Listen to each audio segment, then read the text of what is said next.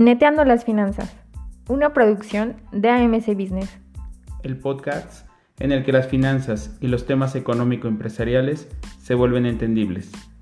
Aquí, los, hablamos, con la neta. Comenzamos. Hola amigas y amigos de Neteando las Finanzas. Hoy vamos a tener nuestro episodio de esta semana y como siempre es un gusto saludarles. Soy Miguel Ángel González y vamos a hablar de un tema que está tomando mucho, mucho peso y mucho boga en, la actualidad, que se llama la inteligencia financiera, la inteligencia emocional financiera, la psicología del dinero, incluso en algunos, en algunos textos lo podemos encontrar así. Y es un tema meramente apasionante que, que nos lleva a la reflexión muchas veces de qué estamos haciendo y cómo nuestras emociones también dañan nuestra cartera. Así que el día de hoy nos toca un poquito reflexionar en esto y vamos a, comenzar. Pues el tema de, la, eh, de las emociones en el ser humano tiene que ver con prácticamente que somos 80% emociones y 20% raciocinio. Eso lo han dicho muchas veces eh, muchos, muchos autores. Sin embargo, en el tema de las finanzas podemos advertir que se pueden mezclar estas dos cosas, las emociones con el impacto en nuestras finanzas, el impacto en la cartera. Y algunos, algunos autores, como Daniel Goleman, que fue uno de los que empezó a hablar de la inteligencia emocional con esta vertiente de las finanzas, pues hacen que, que cobre sentido, ¿no? Eh, decía Valeria Laconis que desarrollar la inteligencia emocional financiera es clave para identificar nuestras emociones en relación al dinero, y al manejo de nuestras finanzas personales. Y quiero resaltar esta parte, ¿no? Nuestras emociones en relación al dinero y al manejo en nuestras finanzas personales. De tal forma que cuando nosotros hablamos de dinero, hablamos de expectativas casi siempre, ¿no? Eh, eh, es decir, eh, casi siempre nos preguntamos y nos planteamos qué haría yo si tuviera tanto dinero o qué voy a hacer con este dinero, cómo voy a hacer que alcance este dinero. Y en ese sentido, pues conocernos tiene mucho que ver con el impacto que vamos a tener en los resultados financieros que podamos llegar a alcanzar. De esta manera, amigas y amigos, pongamos un, paréntesis aquí. Es importante que identifiquemos qué estilo de vida queremos para nosotros, pero que eso no abrume el estilo de vida que hoy tenemos. Es decir, una cosa es la expectativa de vida financiera que nosotros queremos lograr y otra cosa es frustrarnos por lo que tenemos el día de hoy. No, hay que tener en cuenta que lo que hoy tenemos nos tiene que impulsar porque esa es nuestra base de impulso para lograr aquello que nosotros estamos pensando o visualizando. En ese sentido, la inteligencia emocional también debería ser parte de la enseñanza diaria, es decir, eh, a muchos de nosotros nos dijeron que el dinero, pues no era lo más importante, por ejemplo, y nos fueron reconfigurando con ideas como que el dinero no compra la felicidad y no importa que seamos pobres si nos queremos, etcétera. Cosas de estas van, van haciendo que nuestra inteligencia emocional se vaya debilitando. En ese sentido, hay que empezar a trabajar en este ámbito, en, este ámbito de las finanzas eh, emocionales. Hoy te voy a dar algunos tips que podemos empezar a trabajar para evitar estas trampas emocionales, estos bloqueos emocionales en el ámbito de las finanzas. Primero, el miedo injustificado a lo desconocido, a la pérdida. Tenemos tanto miedo de perder incluso lo poco que tenemos, ¿no? Que a veces eso nos limita demasiado a tener un impulso mayor para lograr cosas interesantes. El miedo al fracaso. Pensamos que todo el mundo sobre todo los grandes ricos se hicieron de la noche a la mañana, ¿no? Y que nunca fracasaron o que nunca quebraron sus negocios o que nunca nadie les dijo que sus ideas eran malas.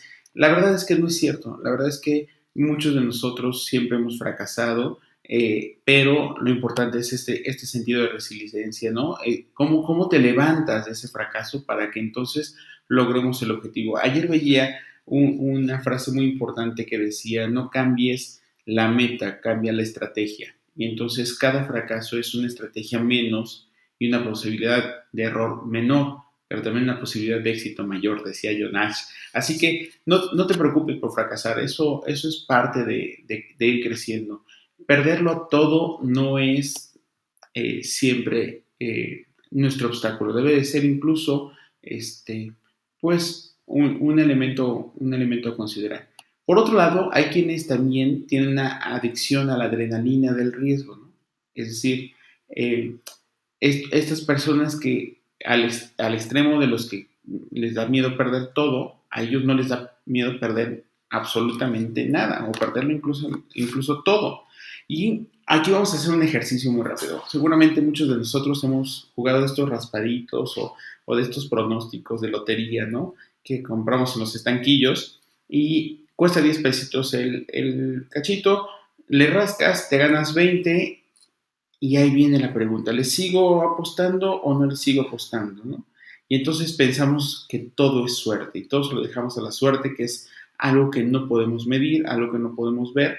Y entonces decimos, como hoy vengo con suerte, le voy a apostar y dame otro más y otro más. Y resulta que no solamente perdiste lo que invertiste, sino incluso perdiste lo que ganaste. De tal forma que hay que controlar nuestras emociones y aunque la adrenalina del riesgo es demasiado divertido y demasiado tentadora, siempre hay que ponernos un límite o nos podemos volver adictos al riesgo. Los riesgos hay que medirlos, hay que cuantificarlos y en la medida de lo posible disminuirlos.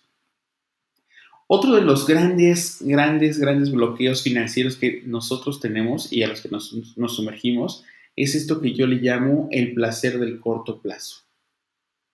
Nos surge tanto tener las cosas de manera inmediata que a veces nosotros llegamos a incluso a gastar nuestro dinero en cosas que desaparecen en menos de tres segundos, ¿no?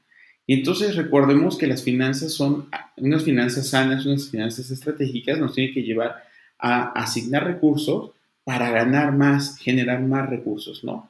Y entonces eso es a lo que llamamos también libertad financiera. Entonces, aguas que no te gane la tentación de del placer de corto plazo, al contrario, la cultura del ahorro tiene que ser fundamental en ese sentido y no solamente ahorrar para comprar después, es ahorrar para invertir y con las ganancias de esa inversión comprar una, dos, tres, veinte veces más. No te quedes con, con eh, disfrutar solamente una vez aquello que te gusta. Y, la otra que vamos a, platicar ahora es el ego y la falacia de los costos erogados, ¿no? ¿Qué, significa esto? Que a veces tenemos un cierto sesgo, a, a, la toma de decisiones, ¿no? Es decir, por ejemplo, frases como esta que seguramente has escuchado. Me lo compro porque para eso trabajo. Porque un gustito hay que dárselo de vez en cuando, aunque ese de vez en cuando sea cada semana o cada tercer día, ¿no? Es decir, a veces la autocomplacencia y el ego nos, nos, orillan, nos orillan también a tomar estas decisiones financieras que no nos dejan nada y que atentan contra nuestras emociones. Dejamos que las emociones eh, sean las que tomen las decisiones y dominen nuestra cartera. Entonces, la inteligencia emocional financiera hay que, eh, hay que trabajarlo mucho para que de esa manera nuestros recursos, aunque sean limitados o sean escasos, los asignemos de mejor manera y de esa manera incrementemos nuestra satisfacción y podemos tener una vida mucho, mucho más feliz.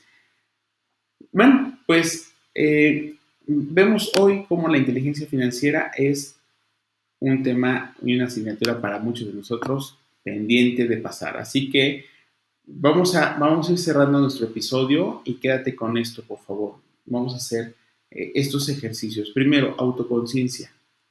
Conócete.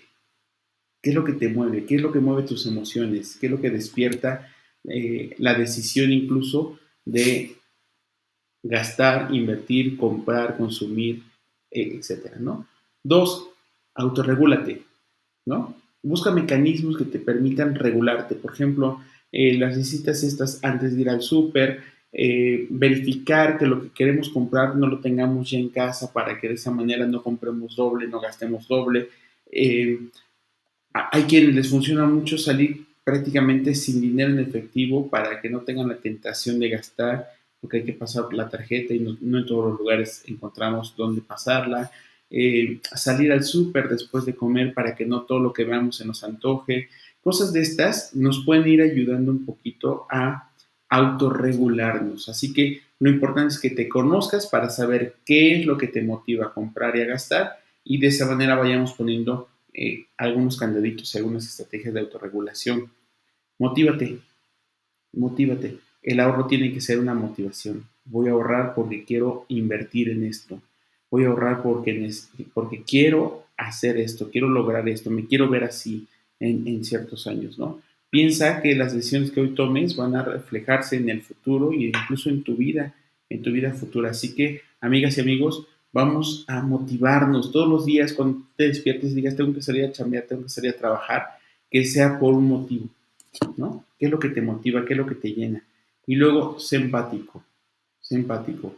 No te seguen los celos, que no te segue la vanidad, ¿no? Es decir, si él lo tiene, es porque también le costó trabajo, pero él empezó antes que tú. Se empezó a, tomó la decisión de llegar a ese punto antes que tú, así que no te desesperes, que no te ganen los celos y de esa manera sé empático a él, a ella, al de enfrente, también le costó trabajo llegar a donde está en su libertad financiera, pero que sea también parte de tus motivaciones. Quiero llegar a ser como él, como ella, pero no, no por envidia, sino por por satisfacción, por empatía. De esa manera también vamos a lograr reconfigurar nuestra mente financiera y finalmente que no te dé flojera manejar tus finanzas. Si tú no manejas tus finanzas personales, habrá alguien que lo haga, pero no lo va a hacer para tu bienestar, lo va a hacer utilizándote para lograr su propia libertad financiera. Así que de ti depende de qué lado quieres estar. Si te gustó nuestro episodio, no dudes en comentarlo, compartirlo, suscribirte a nuestros canales. Ahora también estamos en YouTube, eh, así que búscanos y compártenos tus experiencias, mándanos tus audios, pregúntanos qué quieres que platiquemos en, nuestros episodios siguientes de Netiendo las Finanzas. Estamos preparando un nuevo formato de Netiendo las Finanzas, así que pronto tendremos sorpresas para ti. Y bueno, pues nos escuchamos en la siguiente emisión aquí donde nos preparamos para todo, porque todos, todos queremos tener una mejor, una mejor situación financiera y aquí neteamos las finanzas. Hasta la próxima. Neteando las finanzas ha sido presentado por AMC Business. No olvides visitar nuestro contenido en www.amcbusiness.com y escuchar todos nuestros episodios disponibles en Spotify o seguirnos en nuestras redes sociales.